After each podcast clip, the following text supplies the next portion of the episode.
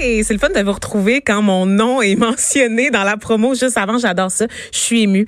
Écoutez, euh, on revient pour parler là de cette nouvelle qui est tombée au cours de la dernière heure. Une injonction qui a été accordée pour démanteler la barricade mise en place pour euh, ben, par des manifestants mobilisés en appui à la Première Nation Wet'suwet'en, qui, on le rappelle, est impliquée dans un conflit avec Ottawa concernant le passage d'un gazoduc sur son territoire, euh, territoire qui est situé en Colombie-Britannique. Évidemment, bon, dans l'ensemble du pays, vous le savez, là, ça fait jaser, ça fait la manchette un peu partout. On est dans l'impasse depuis 15 jours déjà. Et selon les plus récentes informations, euh, la dizaine de manifestants qui est présent, en fait, là, sur les lieux à Saint-Lambert en ce moment, euh, attendait qu'on leur transmette les informations relatives là, à cette injonction euh, qui a été déposée hier par le CN et qui a été approuvée dans les dernières heures. Donc, évidemment, si les manifestants refusent de plier bagage une fois qu'ils auront accès à l'information, la police sera autorisée à intervenir. À quoi est-ce qu'on peut s'attendre? Eh bien, on en discute avec Jean-François Brochu, euh, qui est ex-enquêteur à la Sûreté du Québec et expert en affaires policières. Monsieur Brochu, vous êtes au bout du fil? Oui, bonjour. Bonjour. Euh, dites-moi, euh, quels sont les moyens là, à la disposition des policiers pour intervenir auprès des manifestants? Ben, ça dépend de qui, de, de, quelle, de, quelle barricade on, on, sur quelle barricade on intervient. Mais dans le cas ici Saint-Lambert, là, c'est, c'est, c'est, la base, c'est facile, c'est pas quelque chose, c'est simplement une décision politique. Puis également de décider de, de qui va le faire parce que euh, c'est une juridiction fédérale. Euh, les, les rails sont la propriété du CN. Donc, c'est les policiers du CN, on l'a vu, euh, qui sont là, qui sont présents. Euh, l'organisation, cette organisation policière-là ne dispose pas des équipements nécessaires pour faire du contrôle de foule, du maintien de l'ordre. Ils doivent donc faire une demande d'assistance qu'ils ont peut-être fait à la police de Longueuil ou directement à la Sûreté du Québec. Mm-hmm. euh, si c'est fait par euh, directement à la Sûreté du Québec, ils vont les retourner, ils vont les renvoyer voir leur corps de police municipal le plus de proximité, Longueuil. Mais tout ça, une fois que tout ça est décidé, j'imagine que ça a déjà été fait. Là. Et là, euh, vous l'avez dit, euh, la Cour supérieure a émis une injonction euh, suite à la demande du CN, se présenter devant les tribunaux. Euh, effectivement, là, le, CN est privé de l'utilisation d'un bien, donc ces gens-là commettent un méfait. Ces gens-là sont tous arrêtables, en fait, depuis les premières Mhm. minutes. Où, ils sont arrêtables. Depuis les premières minutes où ils ont euh, bloqué les rails, ils étaient arrêtables. On aurait pu, je ne sais pas pourquoi on ne l'a pas fait, les policiers du CN ou euh, de Longueuil auraient peut-être euh, auraient pu là, procéder à des arrestations dès le tout début. On ne l'a pas fait. Euh, il y a des raisons opérationnelles et probablement politiques également à ça. Euh, donc, ces gens-là sont arrêtables, seront fort probablement accusés lorsqu'ils seront arrêtés. Donc, vous l'avez dit, premièrement, c'est de leur signifier euh, donc il y a quelqu'un là qui probablement un policier du CN qui devra euh, aller leur signifier ça sur les lieux, s'assurer que les gens ont bien compris qu'ils risquent d'être arrêtés et accusés de méfaits. Il est certain qu'ils ont droit à un certain temps pour euh, évacuer les lieux. Mais par la suite, et là c'est une décision opérationnelle, c'est sûr que les policiers qui auront à le faire, l'organisation policière qui devra euh, exécuter, si on veut, procéder aux arrestations, nous annoncera pas quand est-ce qu'elle va le faire, mais ça va se faire progressivement, c'est-à-dire lentement, des avis verbaux et on procède lentement aux arrestations de chacune des personnes. Pensez-vous qu'on pourrait en venir à utiliser, euh, à faire usage de la force s'il y a de la résistance du côté des manifestants? C'est certain que les policiers ne reculeront pas, ça c'est sûr. Mais euh, la, la, la, résistance, en fait, la force utilisée est, euh, est autorisée euh, que, que, les policiers peuvent justement utiliser. Oui, ce qui est raisonnable, mettons, là, oui. C'est en fonction de la résistance que l'on que l'on rencontre. Alors donc, par exemple, on voit souvent ça là, dans ces organisations-là. Euh, les gens s'assoient par terre et s'attachent ensemble avec euh, de la corde ou avec en se tenant par les bras, des choses de résistance passive. Mais ben, on va justement voir à défaire les liens, puis à, à, si on veut, à désengager les personnes. Et donc, pour pouvoir procéder à leur arrestation, leur passer les menottes et les conduire dans un autobus, puis ou ensuite de ça, ben, on va procéder à leur identification. Ils seront accusés de méfaits. Mm. Avez-vous des craintes quand même d'escalade parce que bon, c'est sûr que les tensions sont à leur plus haut en ce moment, au moment où on se parle, vu que la, la mobilisation s'intensifie d'un bout à l'autre du pays et qu'il ne semble pas y avoir de sortie de crise là, immédiate. Euh, Croyez-vous qu'on pourrait vraiment en venir à quelque chose de beaucoup plus musclé que ce que vous venez de me décrire? Ben, moi, je crois pas qu'on va aller là, qu'on va rencontrer tant de résistance que ça à Saint-Lambert. C'est pas, c'est pas vraiment. Puis non plus, on n'aura pas, je pense, de réaction des communautés autochtones en support à ces gens-là, parce que euh, euh, je ne pense pas qu'il y ait vraiment de lien, de lien de, entre eux. Hein. Euh, on a beau dire que les gens de Saint-Lambert là supportent les, les autochtones de l'Ouest, mais je pense que je, je pense pas qu'il y ait une réaction de la part des autochtones en support à ces gens-là. C'est ça, parce qu'on n'a pas, on n'a pas beaucoup d'informations sur les manifestants là, en ce moment qui sont sur place. Ce qu'on sait, c'est que c'est pas un groupe désigné, ce sont des gens qui sont juste venus en solidarité à la, première, première, nation de Wet'suwet'en. C'est pas un groupe autochtone, c'est pas comme Extinction, un rébellion, donc un groupe euh, de pression organisée. Donc c'est des, des, personnes un peu dispersées, euh, effectivement. Donc on peut pas les associer euh, à, à, une mouvance particulière, si ce n'est que le besoin d'afficher sa solidarité là avec les communautés là d'ici et d'ailleurs au pays. Dites-moi, on sait que le service de la police de Longueuil en ce moment est sur place, mais ils ont aussi fait appel à la SQ. Pourquoi, sachant justement que ben on a une dizaine de manifestants plus ou moins organisés, on sent pas vraiment qu'il y a des tensions plus grandes qui pourraient éclater. Pourquoi avoir fait appel à la SQ dans ce contexte? Ben, alors ça, je pas, ben, je pourrais pas, euh, je pourrais pas parler au nom des autorités euh, de la police de Longueuil. Mhm. Euh, ça leur revient. maintenant, les organisations policières se parlent. il y a des, c'est sûr, des tractations entre elles, à savoir à qui on va passer le mandat. Et c'est certain que dans les niveaux de service, eh bien, c'est le, niveau de service 6 de la Sûreté du Québec. Euh, si la police de Longueuil demande assistance euh, à la Sûreté, ben cette dernière euh, devra donner suite.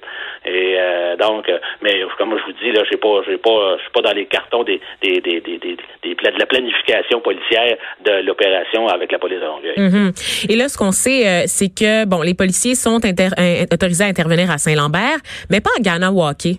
Est-ce que vous savez pourquoi? Parce que pour le public, c'est peut-être pas évident de comprendre pourquoi on peut intervenir comme ça à Saint-Lambert, demander aux manifestants de quitter les lieux, mais qu'on laisse ça aller euh, dans d'autres secteurs qui entraînent euh, des interruptions de services sur le réseau de train.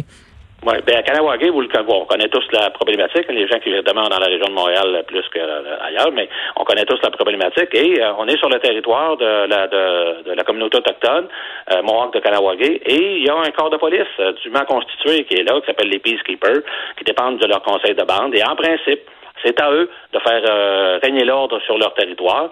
Et s'ils demandent assistance, à ce moment-là, une autre organisation policière peut le faire. Mais sinon, c'est leur mandat.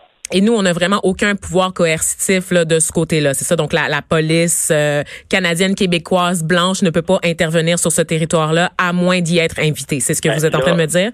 Ben là, on va là, madame, là, on, tombe exactement dans la dans le problème de cette affaire-là depuis le début, c'est la politique, la volonté politique d'intervenir et les risques de euh, dégradation de la situation. Vous savez, le chef Picard, le même, euh, a, souhaité le démantèlement des barricades dans l'Ouest, mais il a également, euh, lui, déjà souligné le fait qu'une intervention policière pourrait avoir des conséquences de voir la situation se dégrader. Alors, c'est très difficile comme comme situation présente mon point de vue à moi, c'est que on aurait dû intervenir dès le tout début, alors qu'on mm. avait un tout petit nombre de manifestants euh, dans l'Ouest et où ces gens-là n'avaient pas le support de leur communauté. Parce qu'on le sait, la communauté a, déjà accepté le projet, a, déjà, reçu des compensations. Alors, ce sont des chefs, euh, des chefs euh, traditionnels qui s'y objectent, qui ont perdu les élections, qui ont été battus à plate couture dans l'Ouest.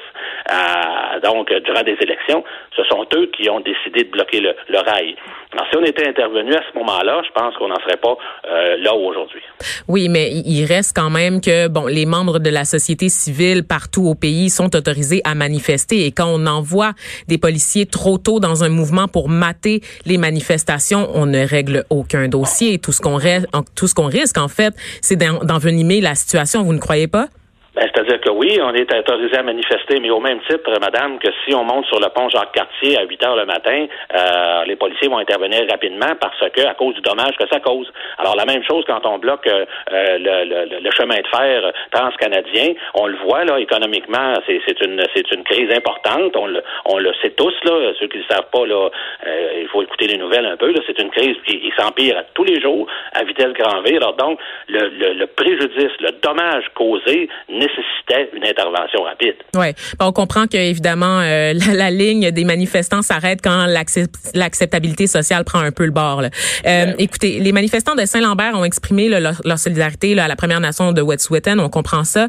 je voulais qu'on parle justement des, des opérations policières là-bas un peu plus en détail parce que là on sait maintenant là, que la gendarmerie royale du Canada a accepté de retirer ses agents du territoire ancestral. C'était une, une, une condition demandée par la communauté pour retourner à la table de discussion avec le gouvernement Trudeau. Moi, je veux savoir qu'est-ce que vous pensez de cette décision. Là, euh, écoutez, ça, encore une fois, c'est euh, tellement euh, difficile, cette situation-là, que je peux comprendre que devant la menace, on ait cédé sur, sur cet aspect-là. On le sait, là, pour les gens, là, c'est un poste de police temporaire qui a été installé par la GRC, à peu près 15-20 policiers. ces postes de police temporaires-là a été effectivement installés sur les terres ancestrales parce qu'ils ils sont là, eux, pour justement surveiller la, progression de euh, des travaux sur le coastal gasling, hein, c'est mhm. le, pipeline qui passe dans le secteur. Il y avait des menaces sérieuses de, euh, de, de, vandalisme contre ce dernier. Alors donc, c'est pour ça que la GRC a déplacé des policiers pour être plus près des lieux. Qu'on accepte, qu'on est accepté. En fait, vous savez, dans toute négociation, là, euh, il faut toujours, c'est toujours du donnant-donnant. Il faut essayer d'avoir une solution gagnant-gagnant. Euh, quelles sont les concessions que euh, le, que les, autochtones ont, ont, accepté de faire en échange du retrait de ces 15 ou 20 policiers de la GRC? Ils vont se déplacer, ils vont déplacer leur poste à l'extérieur des terres ancestrales. Est-ce qu'on a eu un gain là-dessus ou est-ce qu'on le fait et on n'a pas de gain? Mm. encore une fois, c'est le, c'est, ce sont, le travail des négociateurs qui sont à la table, les négociateurs fédéraux du gouvernement fédéral. Quelles, quelles ont été les concessions qu'ils ont obtenues pour donner celle-là? Parce que généralement, en, négociation, il euh, faut, faut qu'il y ait un gain des deux côtés. Ouais. Euh, avant qu'on se laisse, j'aimerais ça euh, parler de, quelque chose d'un peu plus personnel. j'aimerais parler qu'on, j'aimerais qu'on parle plutôt des, des, relations entre les policiers et les autochtones. Vous, vous avez été combien de temps dans la police, Monsieur Brochu? 35 ans. 35 ans. Vous avez quitté depuis depuis combien de temps à peu près? Mais j'ai travaillé pendant euh, huit hmm. ans avec les Autochtones, dont deux ans dans le Grand Nord du Québec. J'ai travaillé avec les communautés inuites et les communautés cri. Bon, ben, parlons du big picture, là, donc de la prise de conscience collective qui entoure les enjeux et les réalités des Autochtones. Est-ce que vous sentez que ça s'est rendu jusque dans la police? Est-ce que vous avez senti là, une espèce de changement de culture entre le début de votre carrière et la fin? Ah ben tout à fait. Moi, je, en 1980, je travaillais à Chibougamau et j'avais la communauté autochtone de Mistissini Lake euh, euh, sous ma couverture et on avait on a eu dans les années 80 déjà de la formation sur les mœurs et les coutumes, euh, les us et coutumes autochtones et on était très sensibilisés. C'est certain que je vous remonte ça loin en 1980, mm. mais depuis ce temps-là, le, progrès n'a pas cessé de, sur la compréhension. Mais il y aura toujours des, des, souvent des méconnaissances ou des doutes, mais ça c'est des deux côtés. Hein. C'est aussi de la part des autochtones. La méfiance, oui la méfiance envers les autorités, même si euh, dans certains cas, ils ont peut-être raison, mais dans d'autres, tout à fait tard. Mais ça, euh, je veux dire, ça fait partie de, c'est avec, toutes les communautés, entre nous, il y a à l'occasion des frictions, et ça arrive dans nos familles aussi. Alors ça, euh, mais oui, je pense que la situation s'est considérablement améliorée sur, sur ce côté-là.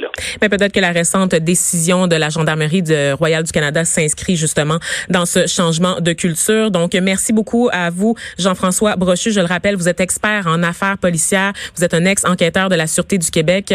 Vos réponses ont été fort éclairantes sur le dossier qu'on va continuer de suivre tout au long de l'émission. Donc, merci encore une fois. Et après la pause, ben merci, ouais. Après la pause, on retrouve Master Bugarici pour sa chronique là, sur